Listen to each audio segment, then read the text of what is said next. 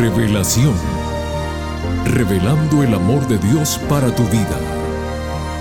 Un momento de reflexión sincera en la palabra de Dios. Revelación.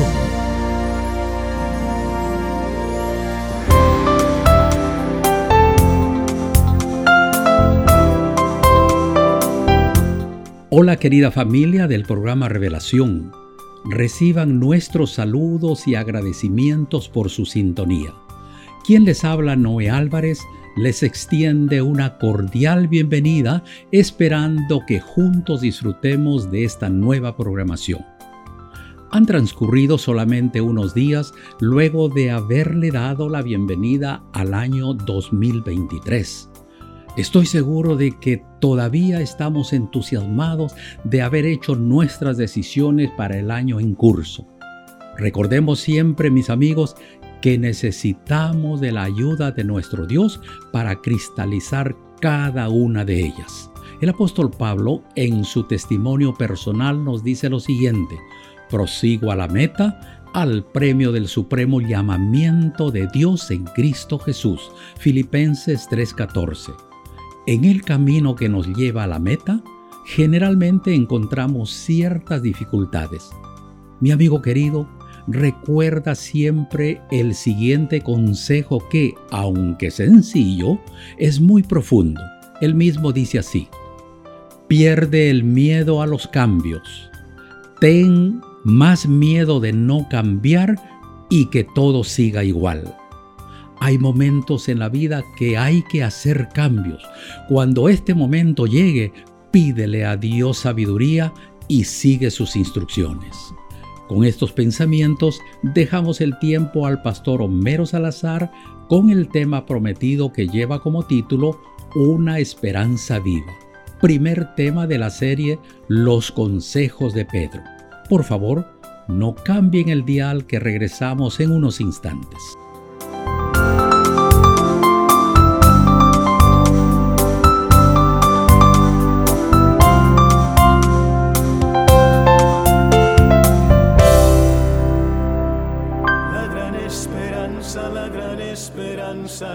Sostiene. Jesús es mi esperanza, la gran esperanza, sé que pronto viene.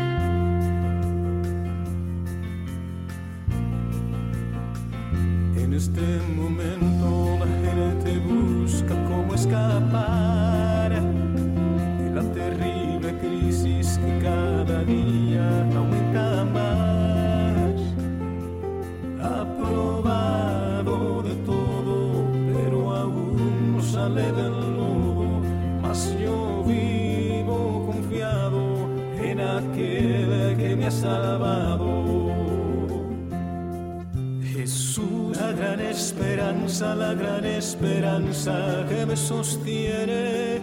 Jesús es mi esperanza, la gran esperanza, sé que pronto viene. Por eso digo con mi canción a toda tribu, lengua y nación, que solo en Él encontrará la salvación.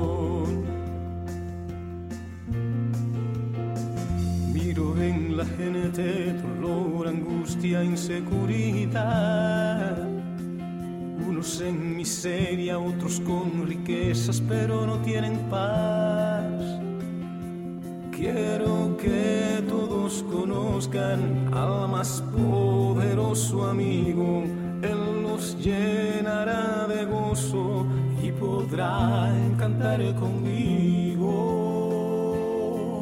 Jesús, la gran esperanza, la gran esperanza que me sostiene. Jesús es mi esperanza, la gran esperanza, sé que pronto viene. Por eso digo con mi canción a toda tribu, lengua y nación que solo en Él encontrará la salvación. Gran esperanza, la gran esperanza que me sostiene. Jesús es mi esperanza, la gran esperanza, sé que pronto viene. Por eso digo con mi canción a toda tribu, lengua y nación que solo en Él encontrará la salvación. Jesús, la gran esperanza, la gran esperanza que me sostiene. Jesús es mi esperanza, la gran esperanza, sé que pronto viene. Por eso digo con mi canción a toda tribu, lengua y nación que solo en Él encontrará la salvación. Jesús, la gran esperanza, la gran esperanza que me sostiene. Jesús es mi esperanza, la gran esperanza, sé que pronto viene. Por eso digo con mi canción a toda tribu, lengua y nación que solo en Él encontrará la salvación la esperanza de mi corazón. Jesús es la gran esperanza.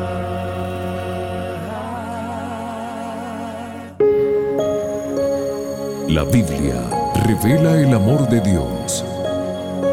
Estudiemos juntos. Hola, hola, ¿qué tal mis amigos, mi gente linda? Les saluda a su amigo el pastor Homero Salazar, agradeciéndole siempre su precioso tiempo. Bueno, hoy empezaremos con el primer episodio de la serie que hemos titulado Los consejos de Pedro. Durante esta serie vamos a estudiar los dos primeros capítulos de la primera epístola escrita por el apóstol San Pedro. Tiene un contenido precioso y los episodios los hemos titulado, son cuatro episodios.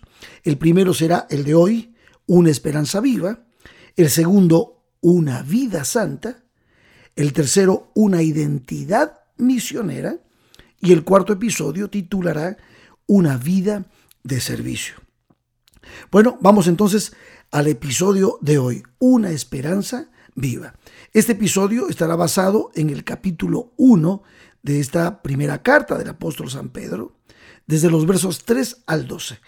Antes déjeme mencionar que esta carta la escribió justamente el apóstol Pedro casi al final de su vida y lo hizo desde Roma entre los años 64 y 66 después de Cristo. Y ustedes pueden decir, pero pastor, ¿qué cosas tendrá para decirnos la palabra de Dios? Son muchos años atrás. La palabra de Dios tiene principios, tiene un contenido y un tesoro precioso que sin duda es aplicable también a nuestros días. Esta carta el apóstol Pedro la escribe en un tiempo de persecución, en un tiempo en el que Nerón, el emperador, perseguía a los cristianos. Es una carta escrita a la iglesia en general con la finalidad de darles ánimo, de fortalecer la fe de los hermanos y la esperanza de todos aquellos que han sido expatriados y que sin duda alguna están sufriendo. Así que vamos a entrar de lleno a nuestro estudio. Pedro se introduce en el verso 1 y 2 de la siguiente manera. Dice, Pedro, apóstol de Jesucristo, a los expatriados de la dispersión en el Ponto, Galacia, Capadocia, Asia y Bitinia. Estas, estas áreas que él menciona son justamente las zonas de tanto el norte como el oeste de lo que hoy podemos conocer como Turquía. El verso 2 dice, elegido según la presencia de Dios Padre en santificación del Espíritu, para obedecer y ser rociados con la sangre de Jesucristo, gracia y paz o sean multiplicadas. Aquí estamos claros que el apóstol San Pedro está dirigiéndose específicamente a personas que ya conocen a Cristo, que ya saben lo que Cristo ha hecho por ellos y entonces están comprendiendo, entendiendo el maravilloso plan de salvación que Dios ha revelado a través de Jesucristo. Y ahora noten lo que dice en el verso 3 de este primer capítulo.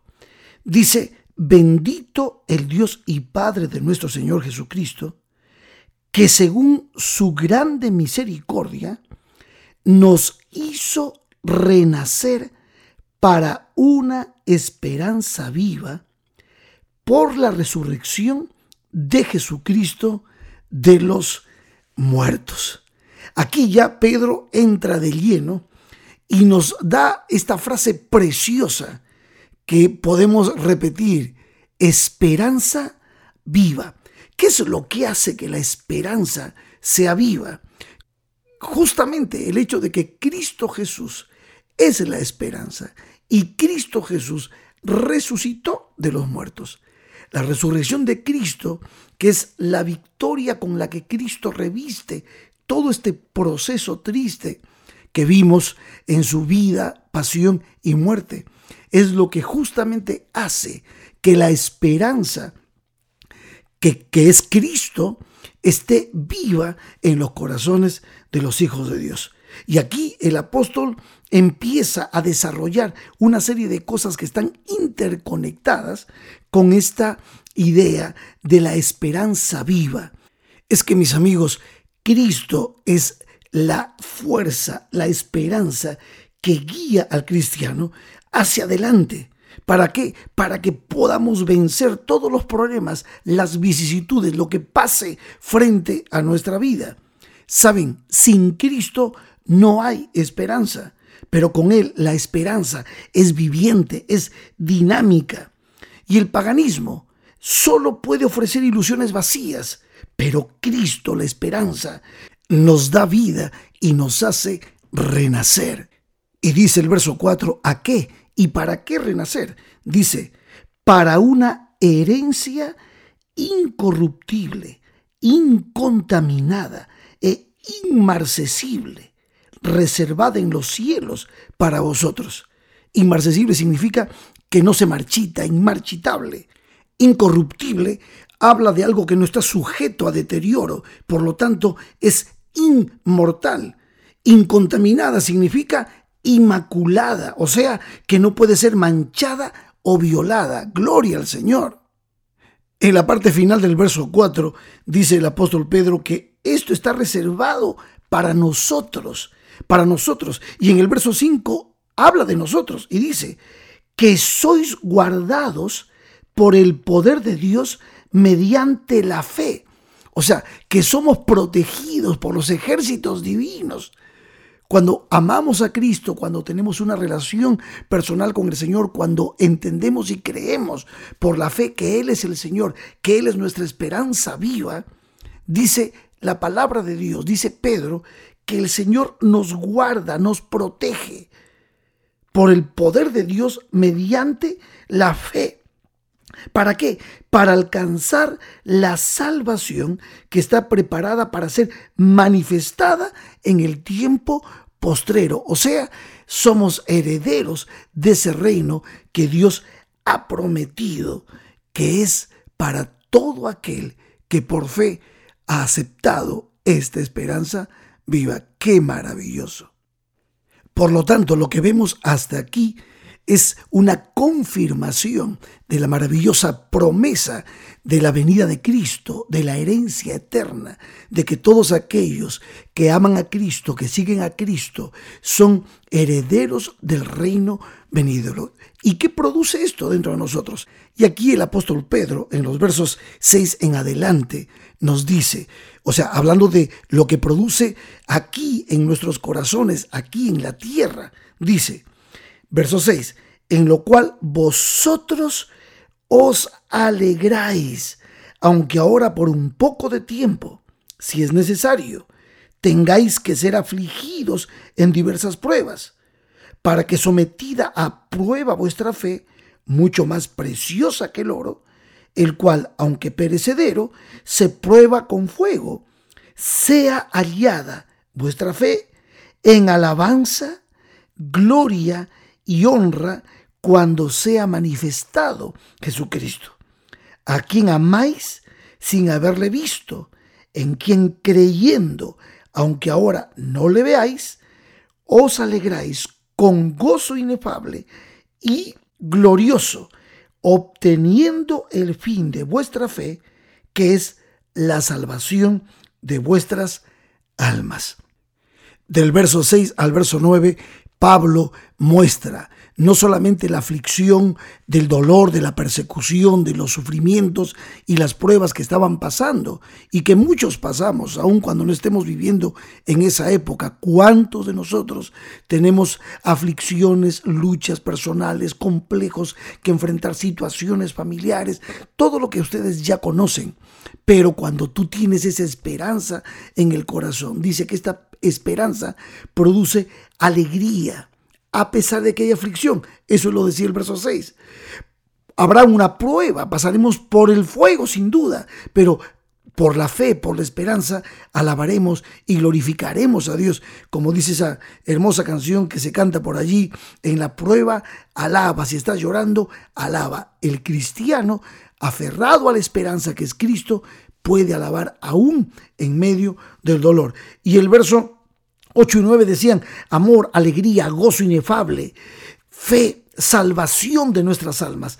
Esto es lo que produce justamente el creer, el aceptar la esperanza bendita y maravillosa que no solamente se basa en la promesa que el Señor nos ha hecho, sino que se basa en nuestra fe, en aquel que hizo la promesa, vendré otra vez y os tomaré a mí mismo para que donde yo estoy, vosotros también estéis. ¿Lo recuerdan? Juan capítulo 14, versos 1 al 3.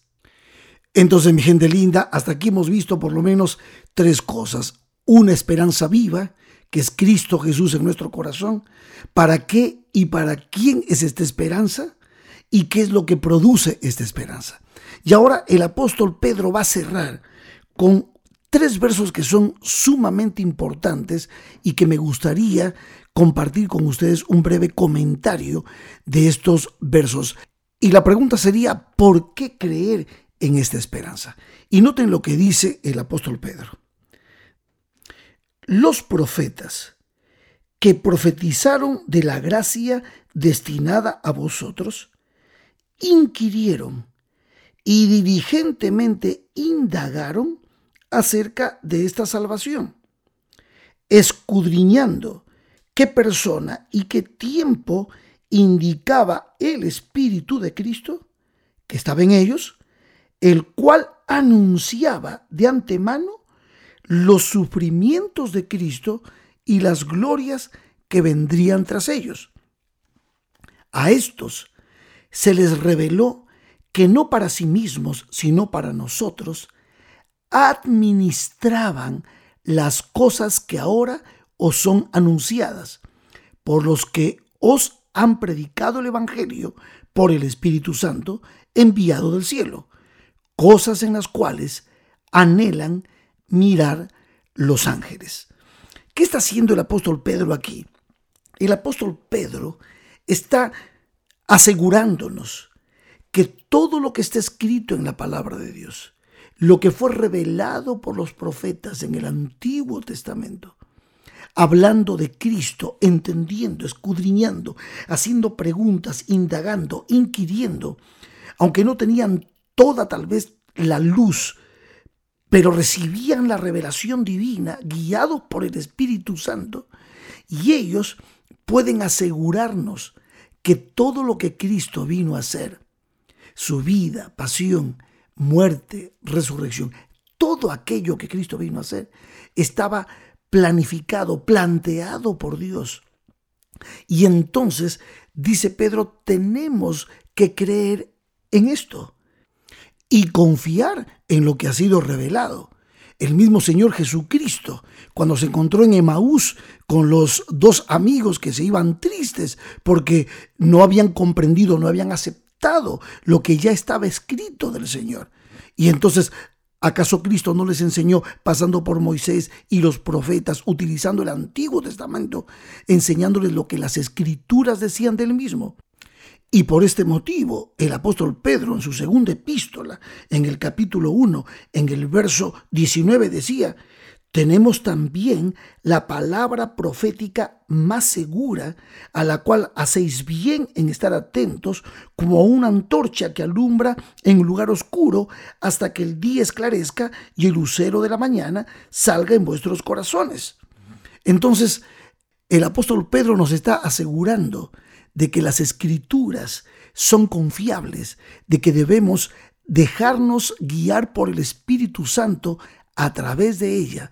¿Para qué? Para que nuestra fe, nuestra esperanza, nuestro amor por el Señor crezcan y puedan traer gozo, plenitud, aun cuando enfrentemos las pruebas más duras en nuestra vida. Me gusta mucho pensar en que el Espíritu Santo trabajó, guió a los profetas que escribieron la escritura. Por eso confío tanto en el Antiguo y el Nuevo Testamento, en esa coherencia maravillosa y esa línea fina, roja, que va hilvanando cada página de la Escritura, porque allí Cristo, nuestra esperanza, se revela por amor a cada uno de nosotros.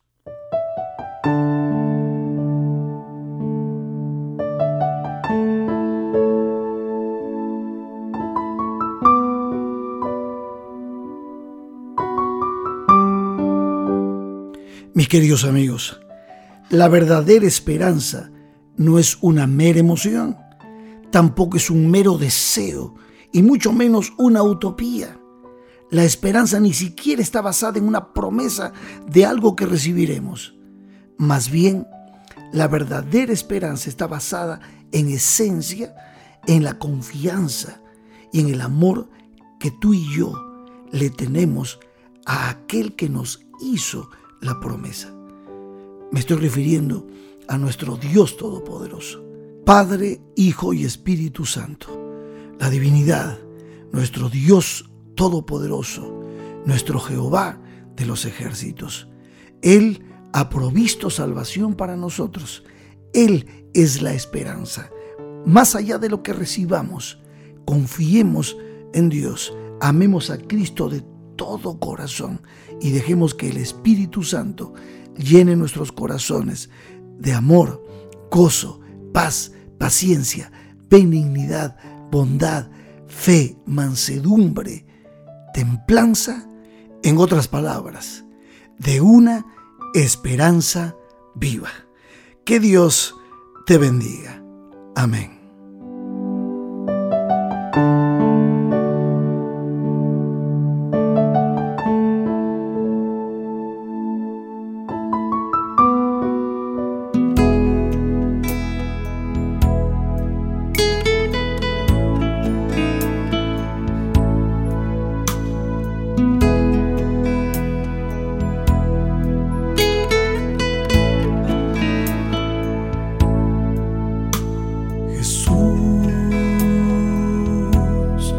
Haz mi carácter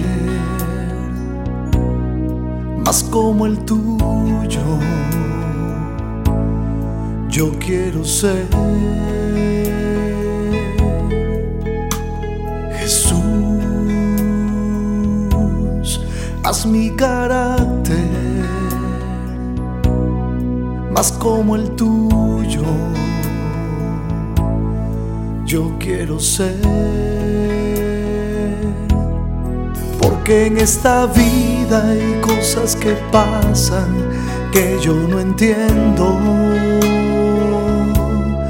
Porque yo quiero demostrar tu amor a cada instante. Hazme hacer tu voluntad y morir a mi viejo hombre. Haz mi carácter yo quiero ser.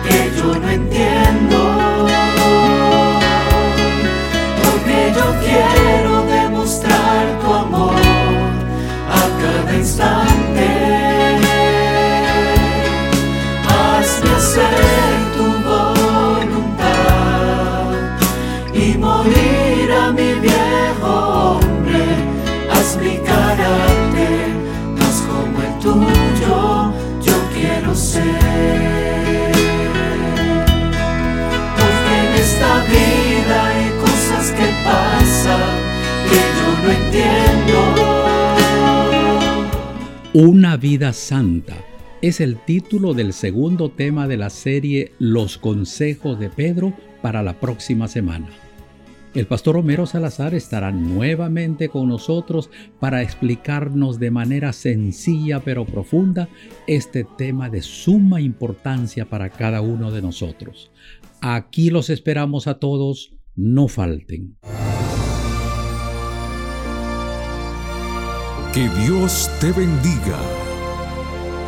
Te invitamos a conectarte con nosotros en nuestro próximo episodio de Revelación.